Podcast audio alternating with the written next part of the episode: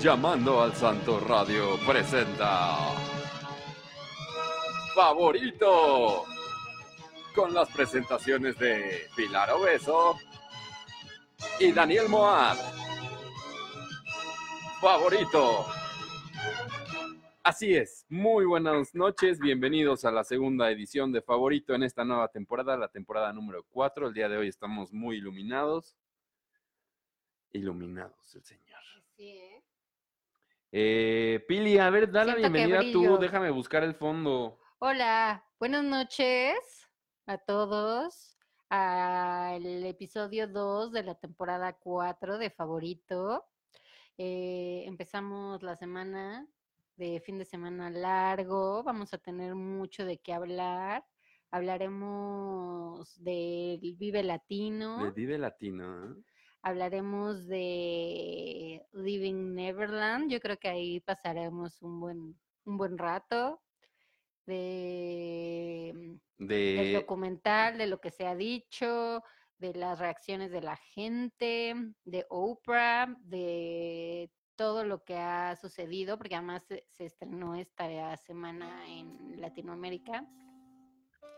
Eh, ¿Qué más? De lo que se estrenó esta semana, de lo que puede ver la gente en las plataformas. Órale, todo eso no nos va a dar tiempo en una hora nada más. Ay, bueno, pues ya veremos, ya que veremos. Lo que alcancemos a, platicar. Y bueno, ah, yo creo que dejamos de Living Neverland para el final porque si no se nos va a ir todo el tiempo hablando de eso. Ok, pero lo- es, es martes de revista también. Es martes de revista. Por ahí traigo la revista. ¿Dónde está mi mochila? Bueno, por ahí está la revista. Ahorita se la- ahorita vamos a pasar eh, penúltimo lo de Living Neverland. Pero bueno, pues les, les comparto, así hablando de festivales, bueno, fue el Vive Latino el fin de semana pasado. Estuve haciendo la cobertura para RMX, estuvo muy bien, estuvo muy divertido. Entrevisté a Folds, de hecho, si quieren ver la entrevista de Folds, pueden entrar al Facebook de RMX Radio. Y ahí está, y el Janis, tipazo. y sí está guapo, nada más que está muy chaparrito. Sí, y sabes otra cosa que te pregunté y no me contestaste ayer, que te dije que sí olía rico. Olía, pues olía normal. Ok. Sí, como que, sí, así no particularmente rico. Además ya llevaba, o sea, yo lo vi porque antes de hacer el- su presentación en el Vive Latino, hicieron una entrevista, algo que tenían con Spotify, entonces, y ya llevaba con la misma ropa desde mediodía, y se subió al escenario con la misma ropa, y la chamarra de México is the shit, que de verdad ya quiero hacer como un open letter a los artistas que vienen a México, que ok, está chido, que, que sientan que es como un apoyo al país, como, ¿sabes? Me siento chido. Pero una ya pasó de moda, Ya fue. ya fue, y dos, ni siquiera nos representa, o sea, es como, eso nada. representa a, una sector de, a un sector de la población que no es el grueso, que no es la gente que estaba, ¿sabes? En su mayoría en el Vive Latino.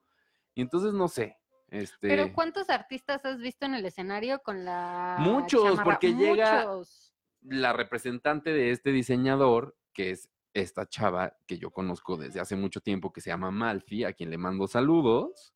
Y ella es la encargada de un minuto Ah. antes de que salgan al escenario, llega y les dice, ay, mira, te regalé esta chamarra. Y ellos dicen, oh, claro, México, qué chido, me van a decir que qué chido y que qué padre.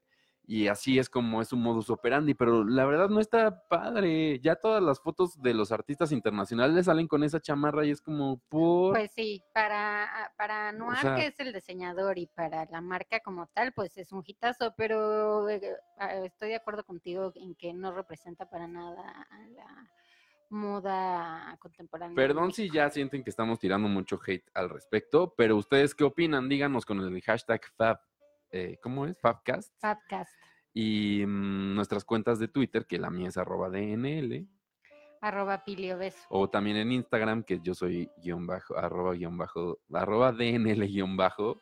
Y yo soy Pilio Beso. Ay. Y bueno, entonces estuvo buena la cobertura, estuvo, estuve vía El Gran Silencio, gran show, estuvo muy divertido, tocaron además todos los éxitos.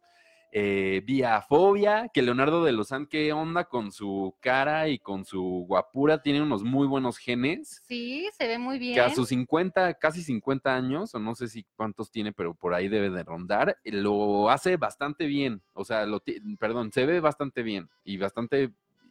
No sé si sea que contrasta con sus compañeros que dieron el rucazo también. Ya se ven Eso bien iba a rucos. decir yo, que de todos él es el mejor conservado. Paco Guidauro se veía, pero muy anciano. Sí, eh, pero vi un... O sea, no por hacer este shaming de edad, porque todos vamos para allá. porque todos vamos para allá, pero pues es una banda de rock, personajes que la gente reconoce desde hace mucho tiempo.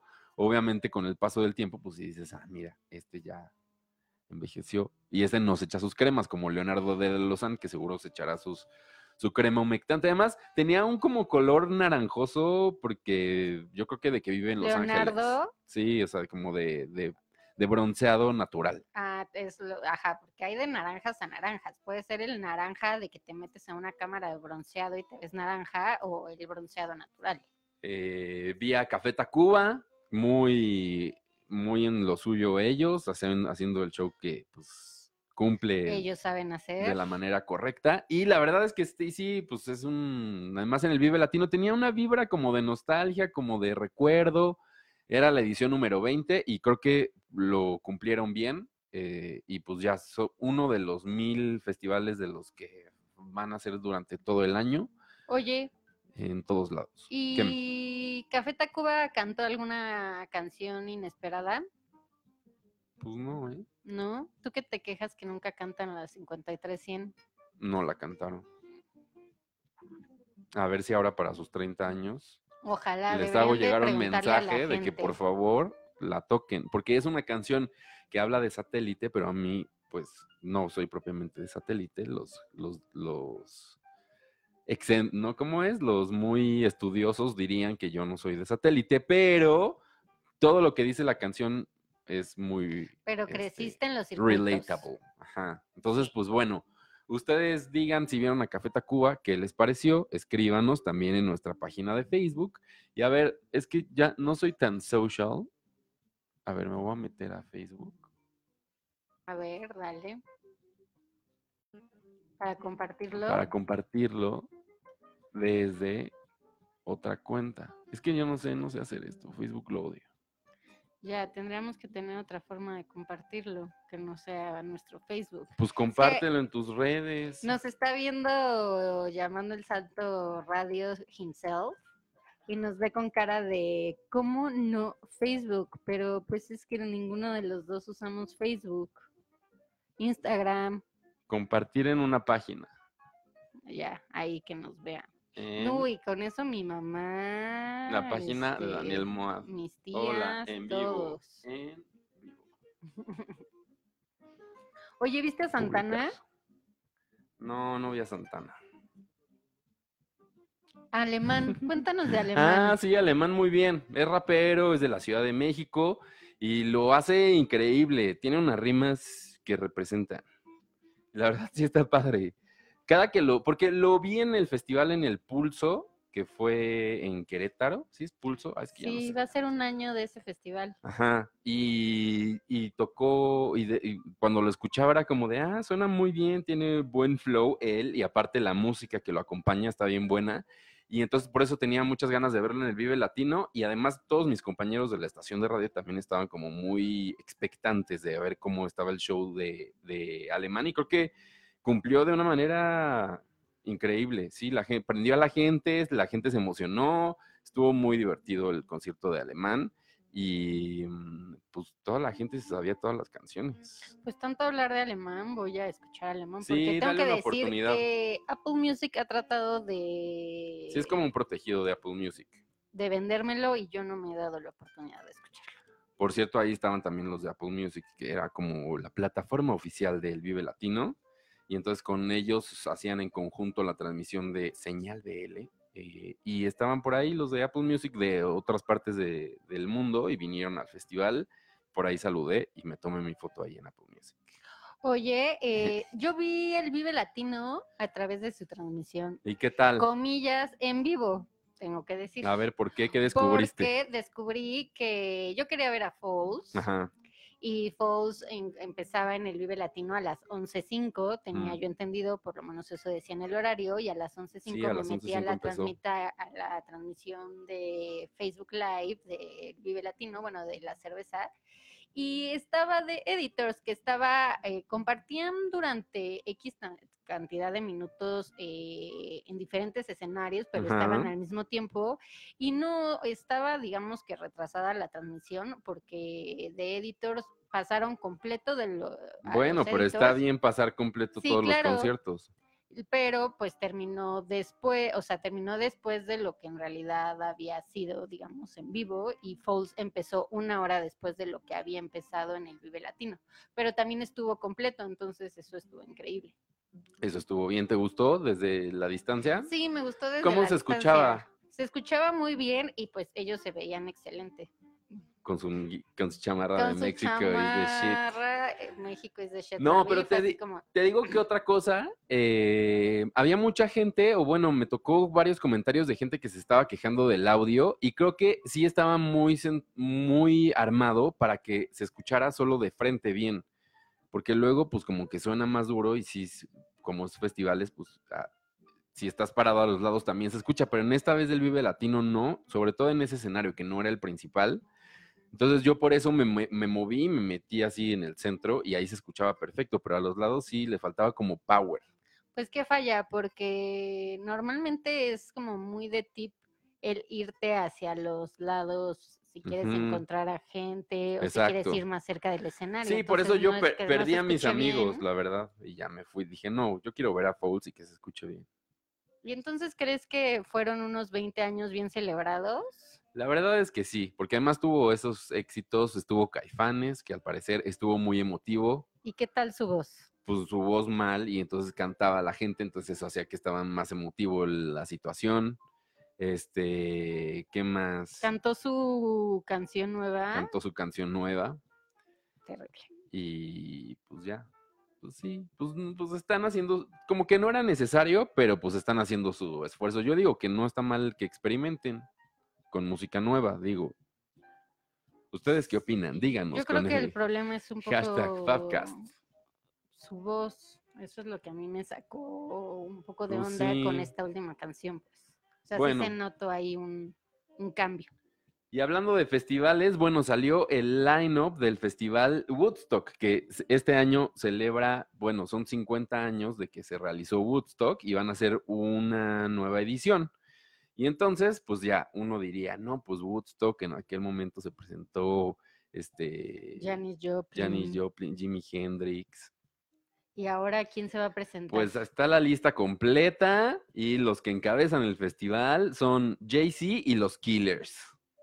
Pero les puedo decir quién más va a estar. Va a estar Dead and Company, va a estar Miley Cyrus, va a estar Santana, van a estar los Lumineers, Racontu- los Raconteurs, que es uno de los proyectos de Jack White, eh, The Black Keys, que están de regreso, Sturgill Simpson, que es de country, Imagine Dragons, Halsey, Cage the Elephant, Robert Plant, Nathaniel Rateliff, eh, Greta Van Fleet, Portugal The Man, Leon Bridges, Gary Clark Jr., Edward Sharp and the Magnetic Zeros, Brandy Carlisle, Janelle Monáe, Courtney Barnett, Ron the Jewels.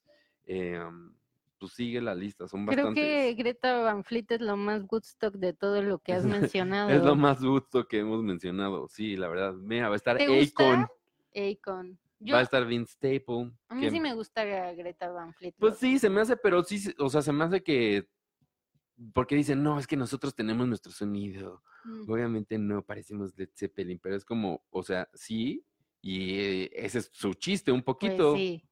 que no está mal porque lo hacen muy bien, los vi en Coachella, te- lo hacen muy, él tiene una personalidad, obviamente, de frontman, pero no, no me sorprendería que en algún momento se canse y diga como de, bueno, mejor voy a hacer otra cosa que más creativa, creería Sí, yo. a mí sí me parece que tienen un sonido muy específico que los hace sonar de antaño, que como dices, creo que en algún momento los puede cansar a ellos como tal, porque él tiene una voz muy específica y puede lograr cosas muy locas, pero pues si se mantiene en ese sonido, pues hasta algún punto van a poder llegar de innovar. Exacto. La- el festival se va a llevar a cabo en Nueva York, en un lugar llamado Wat- Watkins Glen, del 16 al 18 de agosto, o sea, son cuatro días. Es la edición número, bueno, el festejo número 50 de Woodstock. Pero fue ese gran festival y después de- o sea, se hizo solamente ese y 50 años después se está haciendo este aniversario, ¿no? No ha habido más versiones. No.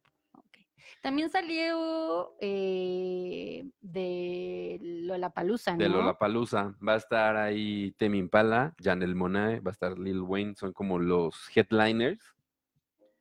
Eh, eso es en agosto del 1 al 4. Es que ya empieza la temporada de festivales. Ajá, y uno con cero pesos. Eh, mm, Tame Impala, Janelle Monáe, Lil Wayne, Rosalía, Yaeji, J Balvin, Tenacious D, Slash, Guna, Calpurnia, que es la banda del chavito de Stranger Things, eh, Lil Oh. Baby, Lil Skies y Made Madeon, o sea, Maiden. Que se presentaron el line-up, todavía faltan varios por presentar, pero lo que presentaron hoy lo hicieron a través de un video en YouTube que estaba eh, hecho con perritos que puedes adoptar en Oh. Chicago. Entonces salía un perrito y decían, este perrito se llama James y tiene X cantidad de meses y se comporta de tal forma y tal. Y entonces James tenía eh, unas pelotas en el suelo y en el suelo había una pantalla, entonces como jugaba con las pantallas, digo, con las pelotas, iba moviendo las pelotas y iba como mostrando quién estaba Apareciendo en la los pantalla. nombres. Y al mismo tiempo una voz en off iba diciendo pistas de la imagen que había en la pantalla. Ay, qué precioso, perritos. Y entonces para aprovechar que si te gustaba el perrito, lo adoptaras. Qué padre.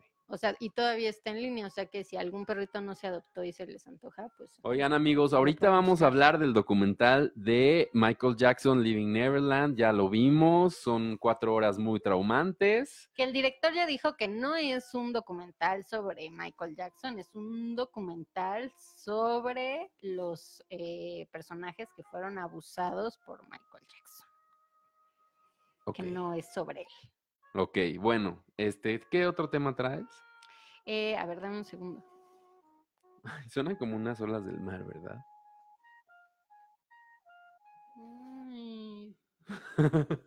Ya tú, ah, se, se murió tu computadora. se murió mi computadora. Ah, ya. No, ahí está. Bueno, comenten con el hashtag Fabcast a través de sus redes sociales, compartan este video con sus amigos y díganles que se suscriban a nuestro podcast, que lo bajen y sean parte de esta historia.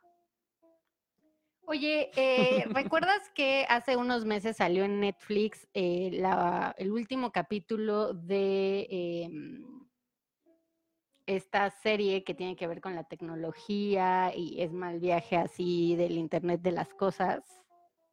Pero ¿cuál?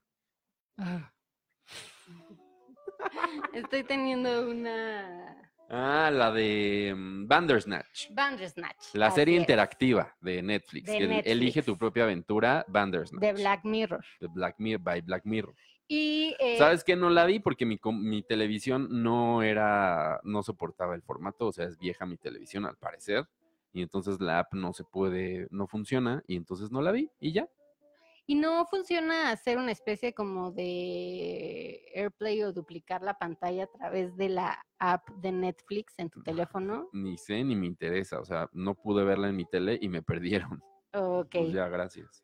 Bueno, yo lo vi, lo puedes ver desde tu teléfono o desde una tablet. Yo lo vi desde la tele de una amiga y entonces sí lo vi en una pantallota.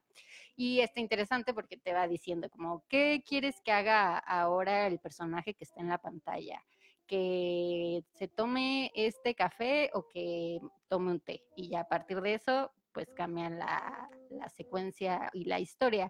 Y ya habían platicado que estaban interesados en hacer más contenido interactivo y hoy anunciaron que eh, su segundo contenido interactivo va a ser un programa de Bear, Bear Gibbons, Bear, no, Bear Grylls.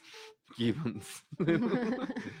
Bear Grylls. ajá. ¿Ubicas a Bear Grylls? Sí, el, pues el que se va a vivir, a Es sobrevivir Ajá, el que te enseña cómo sobrevivir en, en, la adversidad del bosque o en del- la de la selva, de la naturaleza en general. Entonces, ahora Bear Grylls lo que va a hacer es presentar eh, lo vas a ver en diferentes situaciones y la gente va a decidir qué es lo que va a hacer. Entonces, por ejemplo, eh, va a estar caminando en un glaciar Ajá. y te dice, bueno, aquí hay dos formas en las que yo podría salir de este gla- glaciar. Está esta forma o está esta otra forma. ¿Qué quieres Mm. que se haga? Entonces tú escoges cómo quieres que él, digamos, sobreviva a la situación en la que está. Ajá.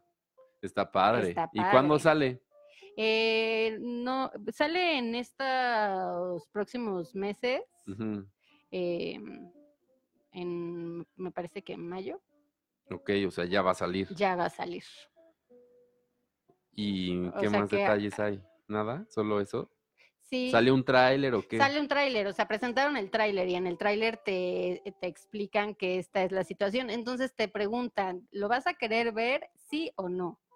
Y entonces en YouTube te aparecen dos pantallas y puedes apretarla sí o no. Y si te vas al sí, él te dice, ay, qué bueno que vas a querer ayudarme a salir de estas situaciones y ya digamos como que te explican, el, te ponen el ejemplo que te digo que está él en la nieve y que te dice como, ah, bueno, pues podrían suceder este tipo, estas dos cosas, ¿qué es lo que quieres que haga? Pues habrá que esperar a ver qué tal, pero yo pues no lo voy a ver porque mi televisión no se puede.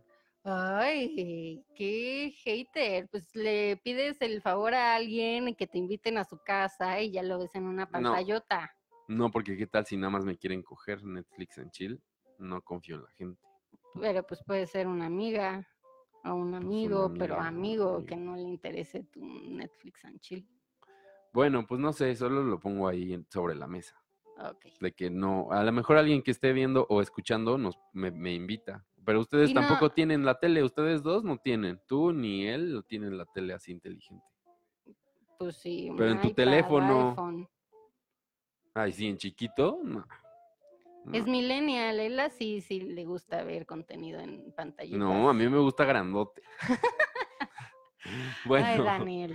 oigan, ay, cálmate, Daniel. Al, al- al ratito, cállate, Daniel. Ay, Daniel. Eh, vamos a estar hablando de Living Neverland y también vamos a tener nuestro martes de revistas, así que haremos un repaso por la portada del TV Notas, pero eso más adelante, así que quédense con nosotros.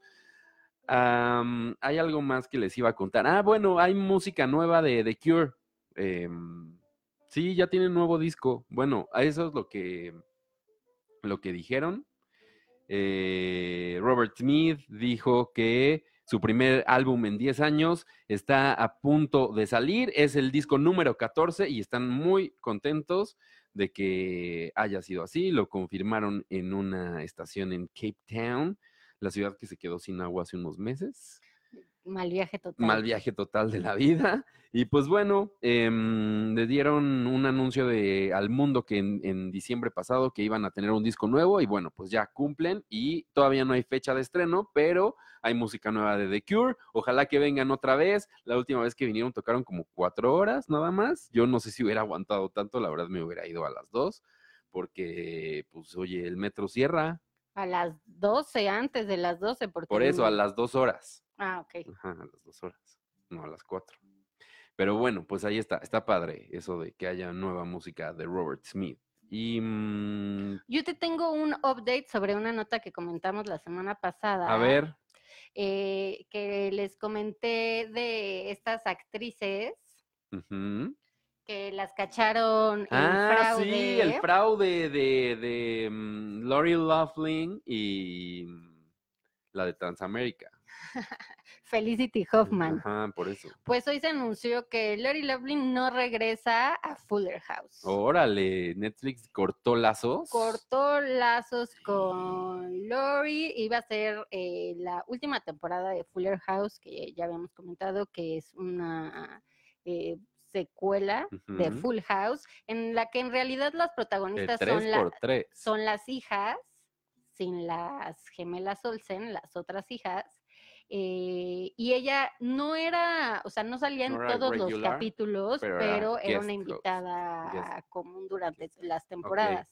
Y ahora que va a ser la tercera y última temporada, porque en realidad no creo que haya sido muy exitosa. No, según yo sí le ha ido bien. Sí, Sí. y entonces decidieron que en la tercera ya. Pues sí, ya también es que tampoco hay tanta historia, según yo. Bueno, Pero según yo lo que había escuchado es que sí tenía buenos números. Sí, pues Lori no va a regresar para la última temporada, entonces a ver cómo manejan que la tía, esposa de Ay, bueno, también es un Jesse, ya sitcom de tres pesos. O sea, tam- o Sí, sea también. entran y salen personajes así como, ay, pues ese día no hubo ese chiste y ya. Que hablando de personajes que desaparecen, ya dijeron los de Riverdale que van a hacer un tributo específico a, mm, a el de 19 a 90210. Dylan. A él, ¿cómo se llama? Ay, no sé, me agarraste de bajada. Bueno, hoy estamos. Soy súper mala. Es que ese tipo de cosas me afectan cañón. Me digas cómo se llama y así se me nubla la mente. Bueno, igual este él le van a hacer su homenaje ahora que se va, se va de esa serie. Y mm, pues muchas cosas en el mundo de la televisión, ¿no? ¿Viste la voz México? tengo, sí, Ah, no, esta ya no es la voz México, ahora es la voz azteca. sí, ¿Viste algo? sí vi algo. ¿Y qué te pareció? Vi eh, la presentación en la que salen lo, eh, sale el jurado, que está eh, Belinda, está Yair, está el hermano de Jenny Rivera. Bueno, pero él ya era famoso desde antes de Jenny Rivera. Ay, perdón, pero pues lo ubico como el hermano de Jenny Rivera. Lupillo Rivera. Lupillo Rivera. Y eh, me está faltando uno que no recuerdo. Ricardo Montaner. Ricardo Montaner. Entonces, pues salieron ellos contando en el inicio. frita, frita. Y ya después, pues, como cualquier voz. Pero empieza- entretenido. Ay, esa es tu, re- esa es tu reseña. ¿Viste te- las tres horas? Vi los dos, vi el, eh, bueno, el, el programa en realidad son martes y miércoles y repite sábado y domingo. Ajá. Y pues eso, o sea, ahorita están, o sea, en realidad es el- la- lo mismo que veías. Bueno, a ver, la conducción de Jimena Pérez, alias La Choco. Pues ahorita bastante, o sea, no la ves tanto en a cuadro. Por eso, pero puedes compararla, tampoco la veías tanto a Jacqueline Bracamontes. Pues no, pero Jackie. ¿Qué diferencias hay? Pues que creo que Jackie tiene más, luce más al cuadro. O sea, digamos que llama más la atención del público por ahora. Ok, brilla más. Brilla más. Y la escenografía, Muy parecida. la escenografía tanto del escenario como en el backstage. Sí, como el detrás de cámara donde ves que está ahí, digamos, la familia. La conductora viendo. con la familia. Sí, muy parecido. Y ellos bien interesante, eh, ella tiene, Belinda tiene esta cosa como de, ay, soy la única mujer y poder femenino y todas las mujeres vénganse conmigo y tal. Oye, pero se le ve raro su rostrito, ¿no? Como que sí operada, Pues yo creo que algo, algo, se ve rara. sí. O sea, no se ve la- Belinda original. Ya se ve. No, bueno, por eso ya retocada. sabíamos, pero Belinda justo ahorita como que retocada. los 30 sí le pegaron así, no tan así. ¿Tiene 30? Pues es de nuestra edad, ¿no? Un poquito más joven. Yo creo que ya anda por los Mm, 30. Pues cuerpazo, porque que es lo que importa, sí lo obviamente. tiene y sí cara operada. También creo que eh, los primeros dos episodios traía un peinado que no le favorecía, porque estaba como con unas cucas, no sé si ubiquen las cucas, Ajá, ajá. que en toda la parte como de la frente y ya después como unos pelos chinos, entonces se le veía rara la cara. O sea, no le favorecía Bueno, ese peinado. Habrá que ver cómo sale hoy y mañana. A ver qué tal. Y Jair muy agradable, Ricardo Montaner también. O sea, creo que hasta que Ricardo eso- Montaner ya se la sabe porque ha hecho varias Sí. voces en, a lo largo de toda Latinoamérica. Entonces también se lo trajeron a él medio de seguro y ya se sabe aventar sus chistines, donde meter la jiribilla. Que está bien. La verdad que hayan puesto una carta así. Y Lupillo como el más callado, ¿no? Pero igual tiene su onda de ser grupero. el más reservado y Bueno, siempre tiene música regional la, mexicana. la- la carta de que es, eh, pues sí, el, el grupero. Entonces, como que también creo que eso le está afectando un poco desde el punto de vista que como que ha, ha querido jalar a gente que no es que salgan cantando una canción regional. Y es como, ay, pero sé hacer más cosas. Y ento- pero al final siempre es como, no, me voy con Belinda. pues ya se le va a llenar el grupo a los otros y... Tiene un chiste de que tiene unas estrellitas como de maestra, entonces cada que alguien decide irse con ella le pone una estrellita en la frente. Y eso quiere Ah, decir que eres de Team Belinda. Y qué mal viaje, su hermana se murió siendo juez de la, de la voz. Ah, sí, ahorita eh, en flashback De Lu- ajá, o sea, Lupillo Jenny. Rivera. No si se venía de Monterrey a la voz. a la final de La Voz. Y de hecho ganó la que era de su equipo. Que lo merecía, ¿eh? Yo recuerdo haber Ay, visto esa temporada de La que- Voz y, y ella era la que mejor cantaba, o sea, Pues sí, esa qué padre. participante. qué padre que ves la voz. Que ya todos sabemos que Eres en, bien fan de la voz, ¿verdad? ¿Y ves también la gringa de Voice? También la pasan. en algún momento la vi, ya no la veo. bien Pero fanática. ahora está Ka- Katy Perry en American Idol. Y, ay, pero American Idol. ¿Quién ve American Idol? Nadie. Yo a veces. No me juzgues, me gustan esos programas.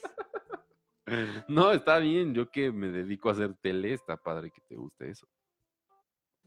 ¿Has visto México tiene talento? Híjole, pero poquito, pero ¿por qué? Está bien feo. Ese sí no lo he visto, te pregunto. Horacio Villalobos ya es el jurado que México esperaba. A este, La Josa y Adal Ramones. No sé, como que ninguno de los dos me causa así de, ay, qué padre, qué bonito. Ninguno de los tres, perdón. Y el conductor Eddie Villard, ¿viste que él es el conductor? No. O no sea, está guapo y que todo, él pero era conductor, pues sí, de todo. te lo hace de todo. Yo lo sé porque había, porque había, la Reclu hizo un programa con él. Mm, de, cine. De, cine, de Cinépolis. Y entonces de ahí yo me enteré que era actor y que muy guapo también la Reclu me reportó. Pero bueno, eh, ahí estuvo nuestra parte de televisión y ahora sí llegamos a la parte, pues de todo. Llegamos a la parte central de este episodio número 2 del Favorito 4. Está aquí Pili Obeso, estoy yo, Daniel Moad. Estamos recibiendo sus comentarios a través de los comentarios aquí de Facebook. Saludos a Juan Pablo, saludos a Armando, saludos a Sara, si todavía nos está viendo. Saludos a todos. Gracias por conectarse. Por favor, este, compartan, ¿no? A través de todas sus redes sociales. Se les regresará en forma de hijos o de droga, según lo que ustedes quieran. ¿Qué, qué cosas tan diferentes Opuestas. la una de la otra? Porque conozco. Ah, no, no es cierto. Sí conozco esa gente. Oye, Living Neverland. Living Neverland, el documental que ya salió hace unas semanas, este, producido por el Channel 4 del Reino Unido y por HBO, los dos se unieron y sacaron este, primero se estrenó en el Reino Unido, empezó un revuelo de que eso que dicen es mentira y después pasó por Estados Unidos y fue como de, ¿y qué dirá? ¿Qué pasó? Y ya llegó a México oficialmente por HBO este fin de semana pasado, sábado y domingo, son dos partes, dos horas cada parte y ya lo vimos. Y mal viaje total. Mal viaje total. Sobre todo la primera parte, que es donde eh, los acusados, los acusadores, perdón, eh, cuentan pues, el modus operandi y qué es lo que les hacía Michael Jackson, un hombre que está eh, que estaba muy mal de su cabeza. Se puede, te puedes ir atrás y decir, bueno, es que vivió una vida muy difícil, es que la familia que le tocó no sé qué, puede tener muchos traumas, pero a final de cuentas hizo unas cosas que no se justifican con nada y creo que pues sí. Sí, la semana pasada adelantamos un poco que íbamos a hablar eh, hoy de este tema y yo había comentado esto de si se puede separar al genio de la música de la persona y, que si, ¿sabes? Eh, ¿Qué iba a pasar si seguir escuchando su música no o no? Que yo en realidad nunca fui una fanática loca de Michael Jackson. Y en ese momento dije como, pues creo que sí puede separar. En el caso de Michael Jackson, eh, y después de haber visto este documental, jamás yo volvería a darle play a una canción de Michael Jackson Nada. en mi vida. Porque es que lo más repugnante de todo esto es que todo lo que hacía y cómo lo hacía y quién era él y el personaje estaba fríamente calculado para llamar la atención de niños. O sea, es asqueroso, o sea, la forma en la que se comportaba, con lo que decía, los comerciales que hacía, com- o sea, todo, todo, la música que ha- hacía, todo tenía que ver con el abusar de niños.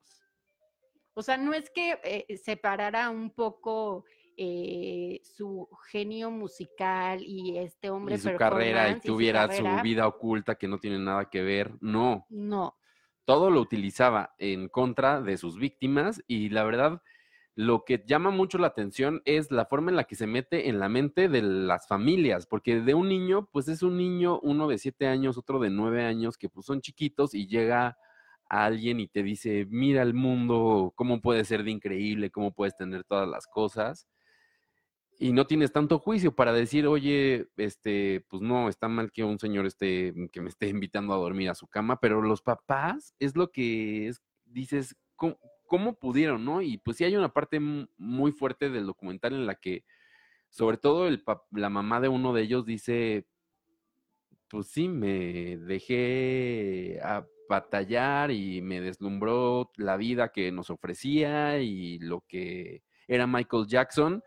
Y pues sí, tal cual, Sí, así ofrecía a en- mi hijo. En inglés le llaman grooming, que es como este lavado de cerebro, acicalar a tu víctima y a la familia de tu víctima para que hagan y digan y acepten todo lo que tú les digas. Como este documental también hay en Netflix de, de in- no sé qué es, de a- in, a plain, in Plain Sight, que también hablan de un secuestro de un amigo que se lleva a una menor de una familia, pero porque se mete en la cabeza de la familia y se la rapta dos veces, no una, dos veces. Sí, pues en este caso pasa igual, o sea, él, no solamente se gana al niño, porque digamos que meterte en la cabeza de un niño de 7 años o de 11 años siendo Michael Jackson va a ser pan comido. Aquí se ganó a la abuela, a la mamá, al papá, a los hermanos, a todas las familias. Y sí creo que después, eh, a nivel mo- monstruo, como es Michael Jackson, después afecta mucho el cómo piensas, por lo menos en, en, o sea, la forma de pensar de las dos mamás. Porque además, estas, eh, uno de ellos se llama Wade y el otro se llama James. Ujú. Y ellos dos han estado en entrevistas. Vi, hoy vi una entrevista que hizo Oprah en el que todo el público eran personas que habían sido abusadas sexualmente. Oh, qué fuerte. Ella es, ya se sabe que también fue abusada sexualmente. Y, y lo que le preguntó a los dos, así como, ¿cómo es tu relación ahora con, con tu mamá? ¿En qué estado están? Y los dos dicen, es un proceso eh, y no, ninguno de los dos eh, dice de tener una buena relación actualmente con sus mamás y que sí Pues no. tienen como, pues sí, cierto, ¿sabes? Culpa un poco a lo que, lo que le pasó a, a las mamás y con toda razón Pues sí. porque yo no soy mamá, pero jamás en mi vida dejaría que mi hijo se quedara a dormir en el cuarto más de el- un señor de 30 La estrella años, que sea. siendo quien sea, Ni creo que mi mamá me hubiera dejado. O sea, ni tu mamá. no, no, no, no, La no, mamá de no. Armando seguro sí, por unos pesos. sí, de sí, lléveselo. Así está bien morenito. No, es, es, es, eh, mm, afecta físicamente las cuatro horas que ves el documental. Que eso, además, lo dicen de una manera muy fuerte, porque también dicen, es que cu- cuando no hablaba del tema sexual tan directo y tan de frente y tan fuerte como es, no podía enfrentar el resto de la situación. O sea, eh, uno de los dos, el australiano Wade, Wade. lo defendió, todavía estuvo en juicios en donde él decía, como Michael le había dicho, que no digas nada, porque si no, nuestra vida y la tuya y la mía se va a ir al demonio y nos vamos a ir a la cárcel. Y se metió tan así que él, aparte siendo una persona súper talentosa, súper exitoso, que entró en el mundo pop haciendo sus propios méritos, que además también entró por sus propios méritos, pero para llamar la atención Para de Michael llamar la Jackson. atención de Michael Jackson. Entonces dice que, pues sí, al, a- al momento en el que toca el tema sexual y que lo ve de frente y que eso, pues obviamente es lo más fuerte del mundo, pero pues era la única forma de entrarle y de poder empezar a salir de esa cosa de la que vivió. Y es también eso, un poco, ¿no? Como la justificación, porque mucha gente es lo que dice, es que por qué se tardaron tanto en decir y por qué en el momento del caso no, o sea, cuando se llevó el juicio hace unos años, no se dijo nada, porque también hay otros niños que fueron parte de la vida de Michael Jackson, como Macaulay Culkin y como otro niño que aparece ahí, que ellos también dicen que no les hizo nada. Y bueno, Macaulay Culkin siento que estaba en otro nivel, él ya era famoso, él también tenía un séquito de gente que lo acompañaba a todos lados y de que verlos juntos igual era más una treta publicitaria muy armada que simplemente, ay, ven a mi casa a jugar como con los otros. Sí, sí, sí. Y pues quién sabe qué habrá pasado. Hay más víctimas que sí hay reconocidas de Michael Jackson y por eso dicen que tal vez haya una segunda parte. Sí, y también lo interesante es que los dos comentan que lo que desencadenó un poco el empezar, porque para ellos durante mucho tiempo, y que es lo interesante del documental, es que al principio, porque además las entrevistas eh, fueron cronológicas, entonces fueron tres días de entrevistas para los dos, todos por separado, de nueve horas diario, hablar de principio a fin cómo fue la situación con Michael Jackson. Entonces, ellos empiezan eh, hablando como de lo increíble que era, lo amoroso, o sea, cómo era una relación en, verdad de amor y durante muchos años, hasta los 22 años que tenía Wade cuando se paró en un juicio y dijo, no, de mí no abusó, era porque para él o sea, mentalmente no era un abuso porque en realidad para él seguía siendo una forma de amor y no se no desencadenó el pensamiento como no, es que esto está mal, esto está raro hasta que los dos fueron papás y como que vieron a sus hijos así de bebés y empezaron a pensar como, "Oye,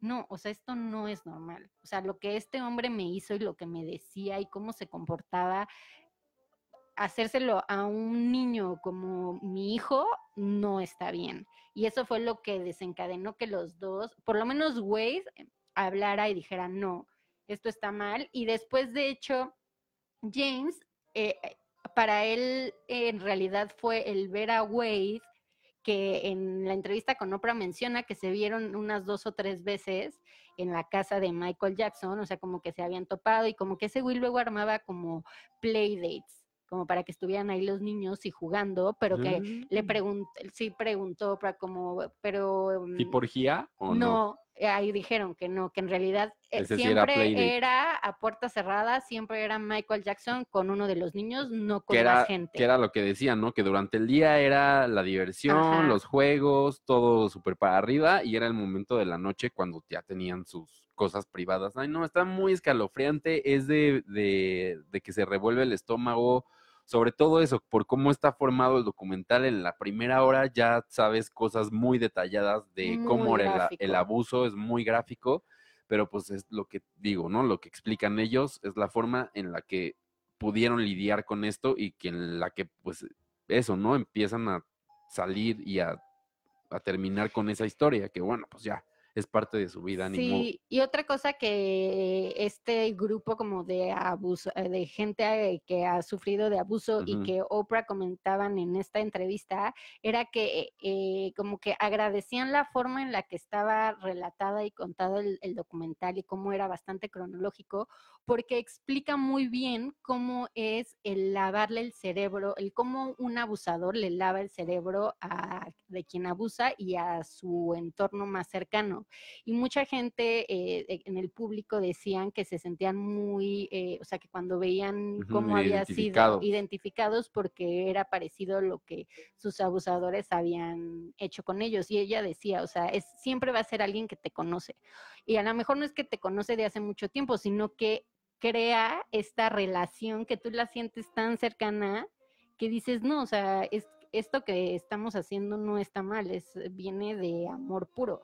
Hablan de cómo eh, James eh, Safechuck se casa, o sea, Michael Jackson y él simulan un, una boda, una boda en su cuarto, intercambian votos, es es aterrador, es un malestar físico. Y es eso, o sea, yo si tuviera hijos a ningún lado los dejaría ir, pobrecitos de ellos, y pues sí, que la gente tenga mucho cuidado porque Ay, la gente loca está por todos lados. Pero sí, yo lo recomiendo ampliamente, o sea, que lo vean en HBO porque, eh, o sea, no solamente, o sea, sí Michael Jackson y para nada, o sea, lo que tenga que ver con él y su música y, Y sus su legado. y lo que haya hecho, o sea, para mí terminaron, no me interesa nada de él. Creo que es Sí, su colaboración con, con. Quincy Jones, bueno, Quincy Jones tiene su carrera por aparte y se le puede reconocer por todas las otras cosas que hizo con otros artistas. Sí, y por ejemplo, Drake, eh, que lanzó, creo que fue el año pasado, que lanzó una canción como un featuring con Michael Jackson, eh, también Lo bajó de eh, sus lo plat- de las bajó de las plataformas. plataformas y estaba dentro de las canciones que cantaba en su gira y también Adiós. Pues es que sí, sí, no, no, no, no está para separar de. No, es que era eso, lo usaba para eso, por eso, por eso cancelaron también el episodio de Los Simpson en donde aparecía Michael Jackson, porque dice era parte de toda la trama para engañar a los niños. Y Corey Feldman, que la semana pasada comentamos que él había dicho que también no se había sido de estos niños que había convivido con Michael Jackson y que a él en específico no le había hecho Habló. nada, eh, habló y dijo, después de ver este documental, eh, a mí no me hizo nada, pero yo creo totalmente en lo que están diciendo estas dos personas. que no tendrían por qué mentir. O sea, ¿sabes? En este momento ni, ni les, porque era eso, ¿no? Les decían, ay, es que quieren dinero en el, en el juicio que fue en los 2000, 90, sí, principios de los 2000, Ujú. era, de, ay, claro, quieren dinero, pero ves la historia y ves cómo lo cuentan y es de, no, No, ellos y ganar nada, y- ¿no? Ya perdieron todo. Wade explica en esta entrevista, porque se le pregunta, oye, pero tú en algún momento demandaste al fideicomiso de Michael Jackson por dinero. Eh, o sea, ¿cómo explicas eso, no? Porque mucha gente habla de que lo que estás buscando es eh, reconocimiento y dinero. Y él dijo, es que la única forma eh, legal de yo pararme en, o sea, de tener un juicio y de, Es y- y haciendo una demanda de dinero. redimir eh, de cierta forma el que en algún momento me puse ahí y mentí, es llevarlo esto a un juicio y es a través de dinero, o sea, es la ley. A mí el dinero no me interesa, no lo quiero y si, me- o sea, si lo hubiera ganado o si lo gano o lo que sea, va a, ten- va a ir dirigido a otra cosa. Solamente porque yo quiero estar frente a la familia, al equipo de él y decirles en la cara todo lo que él me hizo y lo que le hizo a todos estos niños. Que hablando de la familia, habían reportado que Paris Jackson se había intentado suicidar y salió a decir ella que no es cierto y creo que ella lo está manejando muy bien en cuanto pues a eso, ¿no? Que está de por medio su carrera de yo no puedo hablar por mi papá y no les voy a decir lo que yo sentí cuando vi el documental, si es que lo vi y pues no, como que me va a esperar a que yo creo que se enfríen las cosas y ella va a seguir con su carrera, que se me hace lo más lógico, pues porque es un ser humano aparte. Pues sí, pero ha tenido, o sea, esta semana ha estado, eh, digamos, activa en por lo menos Instagram, en el que dice, por favor, ya déjenme de molestar. Pues es que sí, imagínate el acoso para un tema tan candente. Y bueno, ya se nos está acabando el tiempo, pero no sin antes sacar nuestro martes de revistas. Sí, si quieren verlo completo, o sea, la portada, pueden entrar a mi Instagram que es arroba DNL-bajo. En mis historias, ahí está. Pero, a ver, ¿por qué no? ¿Cuál es tú? ah, yo quiero esta. A ver, léelo. Espérate, le voy a, le voy a bajar al fondo porque ya... Bájale, bájale. ¿Tu hijo o yo? Marimar, Marimar Vega terminó con Adrián Uribe, pues no soporta a su hijo y lo cambió por Horacio Pancheri porque además él sí es guapo. Además, en, en mis stories alguien me contestó que le faltó el acento al, al él. Y sí, Ah, ese él sí, lleva acento. Lleva acento. Eh, guerra en la dinastía. Ahora Alejandra Guzmán contra las Pasquel. A gritos le exigen que calme a Frida Sofía. Mi hija no se calla, pues no está diciendo mentiras. Tras. Ay, híjole, esto va a escalar, ¿eh? Apestado. Se casó el hijo de Sergio Goyri y aunque lo invitaron, le pidieron que no se sentara con ellos, pues ni su familia lo quiere.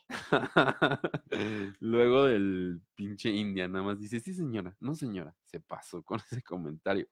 ¡Infieles! Regina Murguía y Toño de Magneto se dan tremendos encerrones, aunque él es casado. 90s Pop Tour. Oye, yo tengo gente que trabaja en esa gira. eh, Hay que hablarle a. Cindy. No, no.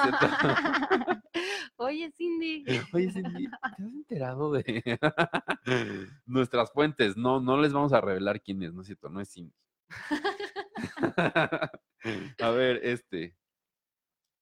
Amenazada de muerte. Bárbara Mori se niega a trabajar en México. Este necesitamos más información, ¿eh? Fue solamente muy. Es porque estaba en una obra de, de narcos. Bueno, como de las, no sé qué Mm. del narco. Me encanta como de lo de Marimar Vega viene toda una cronología de sus relaciones y de cómo ha Ah. sido on and off con Adrián Uribe. Eso le encanta al TV Notas, las cronologías de las. Qué horror que me, que me, así que a ti te hicieran uno de tus relaciones. En una Súper hoja. breve. Jordi Rosado que se inyectó Botox en las axilas para no sudar. ¿Eso se hace? Sí.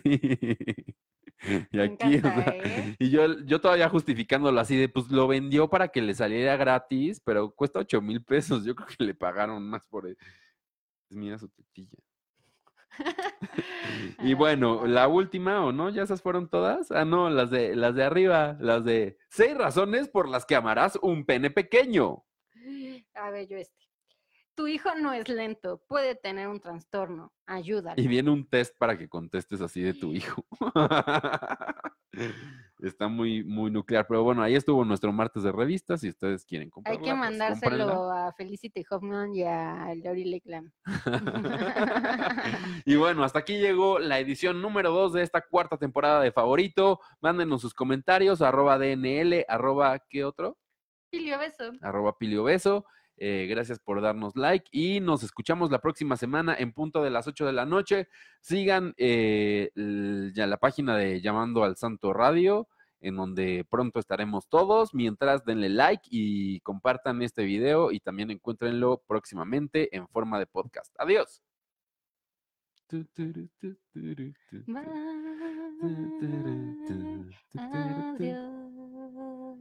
Adiós, adiós.